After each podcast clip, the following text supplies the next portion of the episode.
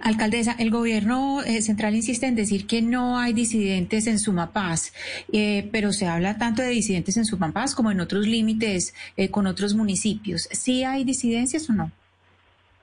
pues yo no entiendo, porque todo, entonces a quién bombardean si no hay disidencias. ¿Es por mero gusto? ¿Por matar niños? No, pero disidencias en Bogotá, me refiero, me refiero a disidencias, eh, por supuesto, en Sumapaz y en municipios y en municipios aledaños. No, no, no, no, me refiero a en Bogotá, por supuesto. También en Bogotá, es que Bogotá, Sumapaz, para quienes no conocen la geografía bogotana, Sumapaz lindera con el Meta y el Meta con Guaviare. Y está plenamente comprobado, a no ser que el gobierno en unas cosas diga una cosa y en otras se desmienta. Está plenamente comprobado que hay disidencias de las FARC desde el Guaviare hasta el Meta. En Sumapaz asesinaron a dos ciudadanos, entre otras cosas, uno de ellos desmovilizado. Y ahí, vecinito, ahí en la Uribe Meta, asesinaron a otro. Ciudadanos que, cuyo pecado fue cuál? Creer en la paz.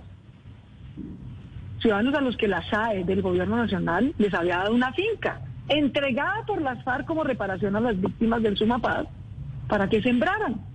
Y ellos fueron a sembrar y confiaron en el acuerdo de paz del Estado.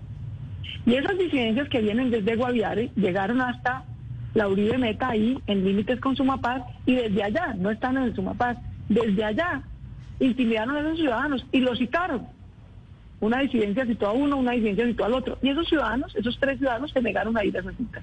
No salieron de Sumapaz. No fueron a cumplir la cita que le pusieron las disidencias en la Uribe Meta. Y como no fueron a cumplir la cita, esas disidencias vinieron hasta Sumapaz y los mataron a sangre fría, a balazos delante de sus hijos. No fue la fiscalía. Esos hechos fue hace casi un mes.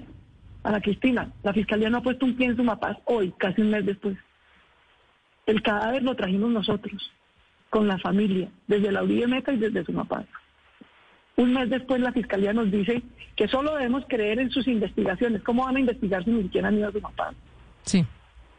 Pero mira, los ciudadanos que están allá y las autoridades que estábamos allá, pues esa es la versión que tenemos en las que coinciden los diferentes organismos y por lo tanto esa fue la que lo entregamos a las autoridades para que se tomen las medidas preventivas necesarias. Pero mire, alcaldesa, esas, esas disidencias de las que usted habla y que, como lo dice, parecieran lógicas por venir de donde vienen, eh, tendrían una razón de estar ahí. Pero dígame, por ejemplo, de las disidencias que se habla, están en Suacha y de las disidencias que están operando entre Soacha y Bogotá. ¿Ahí qué se ha hecho?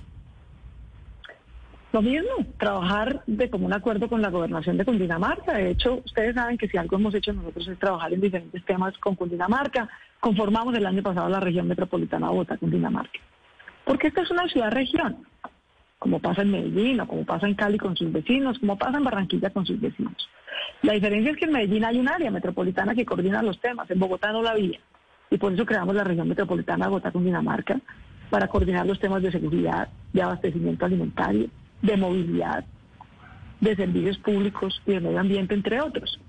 Estamos trabajando con el alcalde de Soacha, estamos trabajando con la Brigada 13, que nos cuida tanto en Cundinamarca como en Bogotá, y por supuesto con las teologías metropolitanas respectivas. Eso no es un invento, hay alertas de la Defensoría del Pueblo desde el año 2016 indicando que hay grupos armados delincuenciales, desde de narcotráfico hasta reductos del paramilitarismo y también ahora disidencias de la guerrilla. Fue el mismo gobierno el año pasado, el que cuando se presentó lo de septiembre, Ana Cristina, tú recordarás, salió a decir más o menos que era que el ELN se había tomado los calles de Bogotá sin tener una sola prueba. Entonces, cuando les conviene si hay ELN en Bogotá, pero cuando no les conviene no hay ELN en Bogotá. Yo creo que en esto tenemos que ser serios y rigurosos con los ciudadanos. El ELN ha hecho por lo menos un atentado. De hecho, hace dos años asesinó a 23 cadetes en su escuela de policía. Entonces, desafortunadamente, pues Bogotá tiene mucha menos afectación por las secuelas del conflicto armado, afortunadamente. Pero Bogotá no es una burbuja. Lo que pasa en Colombia termina afectando a Bogotá. Cuando se desestabiliza la paz en el Cauca o en Nariño o en Guaviare o en el Meta, eso termina teniendo repercusiones desafortunadamente en Cali, en Medellín, en todas las ciudades, incluida Bogotá, y por eso estamos alerta en ese plan de anillo de cuidado desde fuera de Bogotá hasta las localidades de Bogotá con la Brigada 3 del Ejército y con las policías metropolitanas.